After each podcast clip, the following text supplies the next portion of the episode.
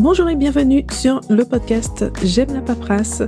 On va parler administratif, comme d'habitude, gestion d'entreprise, création d'entreprise, avec une question qui va intéresser notamment les nomades, en tout cas ceux qui sont installés en dehors de la France, mais pas seulement, on va parler de la domiciliation. Voilà, j'espère que je vous l'ai bien vendu. Bonne écoute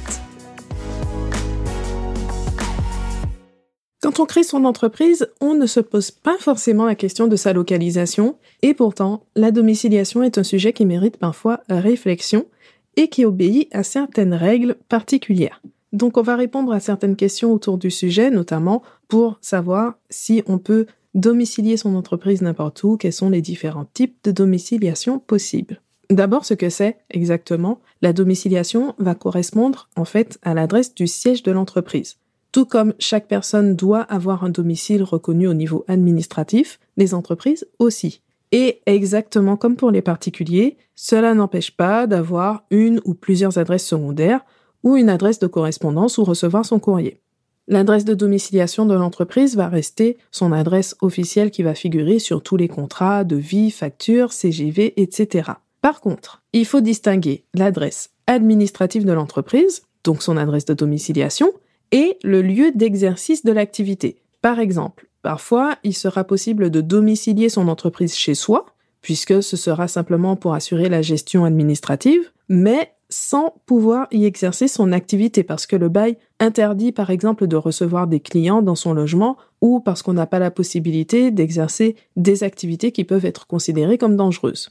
Maintenant, on peut choisir l'adresse de son entreprise, mais là encore, on n'est pas tout à fait libre. Quand on n'a pas d'établissement physique, on a deux grandes options.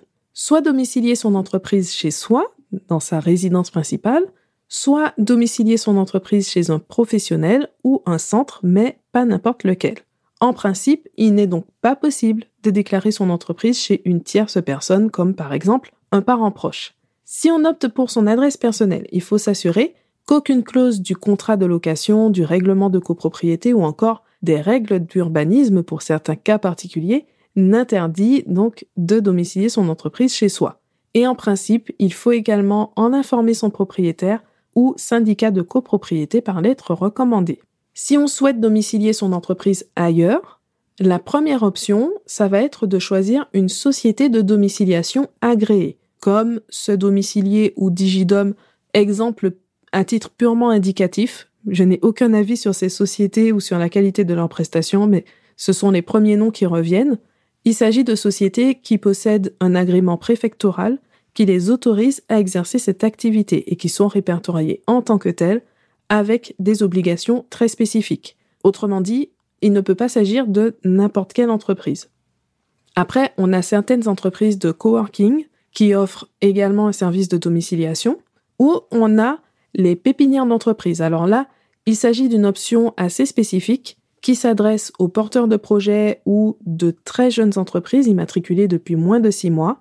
Elles peuvent s'adresser à des catégories précises d'entreprises, comme celles qui sont dédiées aux startups, par exemple, c'est un cas assez classique. Et le petit plus de ces structures, c'est souvent l'accès à un réseau, à des partenaires, à des financeurs, des ressources, voire un accompagnement pour faciliter et accélérer le développement de l'entreprise. Maintenant, pour faire votre choix, il faut avoir une certaine idée des conséquences de l'adresse de domiciliation, puisqu'elle va avoir quelques incidences qui peuvent représenter des avantages comme des inconvénients. Et donc la première conséquence sera liée à l'adresse en elle-même. Une entreprise domiciliée chez soi, eh bien ça veut dire que tous vos documents, vos contrats, vos sites web, devis, factures, etc. contiendront obligatoirement l'adresse de votre domicile. Donc, ça ne représente pas forcément un problème en soi, et c'est très courant pour les petites entreprises, mais domicilier votre entreprise en dehors de chez vous, c'est finalement un moyen simple de préserver une certaine confidentialité. Après, on peut aussi prendre l'exemple de la cotisation foncière des entreprises, donc la CFE. Il s'agit d'un impôt local qui fonctionne un peu comme la taxe d'habitation, mais pour les entreprises. Et donc, son montant va énormément varier en fonction du lieu d'implantation de l'entreprise et donc de son local si elle en a un ou de l'adresse de son siège. Une entreprise identique peut ainsi passer d'une centaine à un millier d'euros de taxes simplement du fait de la commune où elle a son siège. Ensuite, on a aussi l'aspect pratique qui peut être impacté en fonction de votre entreprise, de votre activité. Par exemple, pour recevoir votre courrier, il faut prendre en compte la nécessité de se rendre sur place ou de faire réexpédier le courrier pour éviter des contraintes qui seraient compliquées à gérer. Mais ça peut de toute façon faire partie des services et en revanche, en fonction de l'option que vous privilégiez, ça peut vous permettre d'accéder à des locaux ou à différents services justement mis en place pour faciliter le quotidien des indépendants. Donc finalement, même pour une micro-entreprise, votre choix d'adresse de domiciliation ne doit pas être laissé au hasard.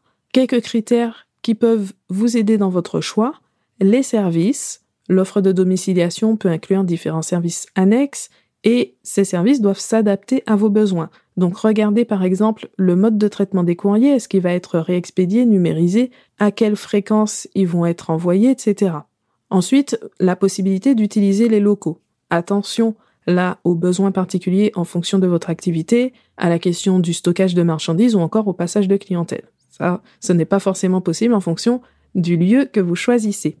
Troisième point, l'adresse. Donc, comme on l'a dit, en plus de l'aspect fiscal, l'adresse de l'entreprise peut aussi contribuer à une certaine image de marque. C'est pourquoi certaines sociétés de domiciliation proposent des adresses situées dans les rues les plus renommées de Paris, par exemple. Ensuite, évidemment, on a le tarif. Il ne doit pas être le seul critère de choix, mais il entre forcément en jeu. Et là, attention aux éventuels frais cachés avec un prix d'appel très bas et la facturation de petits services que vous auriez pensé inclus. Donc, quand vous regardez le tarif, regardez bien par rapport à vos besoins et n'oubliez pas de lire les petits caractères. Et enfin, dernier critère, le service client.